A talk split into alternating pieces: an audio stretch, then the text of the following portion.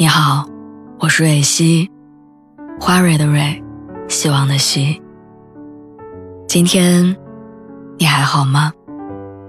你可以在微信公众号和微博中搜索“蕊希”，每天晚上我都会用一段声音陪你入睡。听完今天的故事，祝你晚安，做个好梦。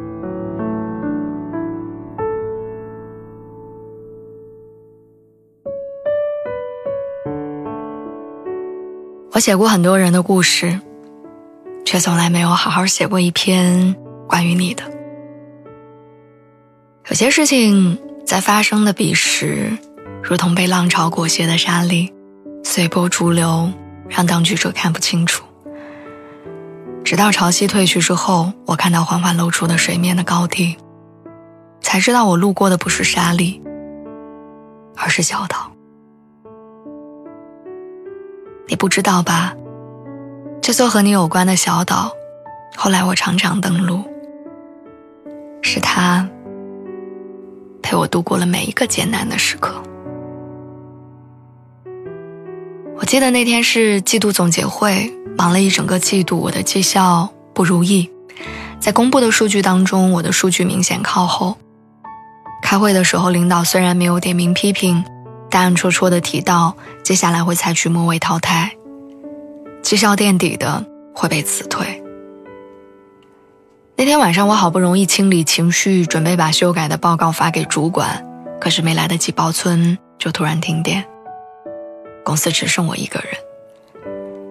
打开手电筒，摸黑走出办公楼，我坐着末班的地铁回家，凭着记忆重新把报告又做了一遍。就在那一刻，我突然想到了你。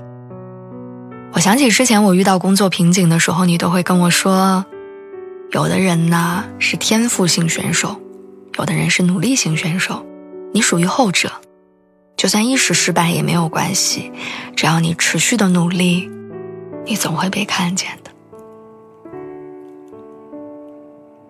即便现在跟你分开了，我想起来也依然温暖。”你大概不知道，我的 QQ 空间里有一个名为“二零一八”的截图相册，里面留着以前我们的聊天记录，主要是你说过的一些话。你人长得可爱，性格又开朗，同事们当然喜欢你啊。你是思想叛逆，不是日常行为的叛逆，这种叛逆不该叫做反骨，该叫逆鳞。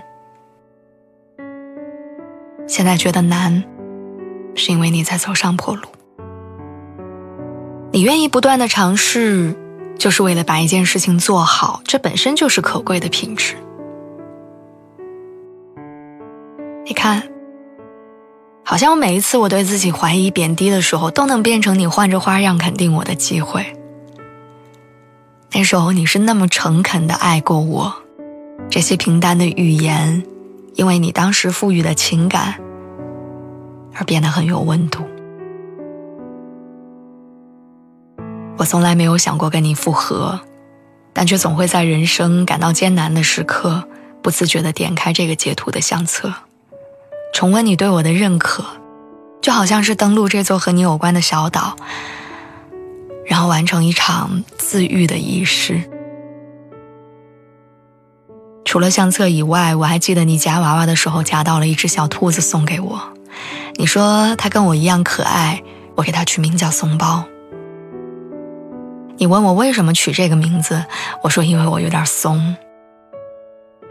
你说“怂”字是从心，是遵从内心而为的人，是一种勇敢。有人说，恋爱最珍贵的纪念品，从来就不是那些。你送给我的手表和项链，甚至不是那些甜蜜的短信跟合照，是你留在我身上的，如同河流留给山川的那些你对我造成的改变。于我而言，手表项链不常戴，短信合照不常看。在你离开我之后，我反而更有意的避开所有会让我想起你的东西。我们在一起的时候，你没有刻意的改变过我，但你留给我的那些回忆，总是在见缝插针的闪现着，然后他们治愈着我。漫长的岁月里，就这样跌跌撞撞的走过来，就像是乘坐了疾驰的列车，驶过幽暗的隧道，那些不见天日的时刻都被抛在身后，越来越远。远到我已经记不清我穿过了多少条隧道。你给我的那些认可，就像是隧道里闪着光的广告牌，每一次我和他不期而遇的时候，都能让我为之振奋。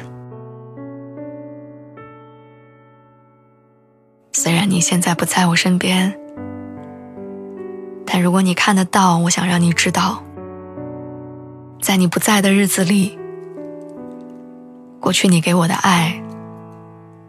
也依然在治愈我。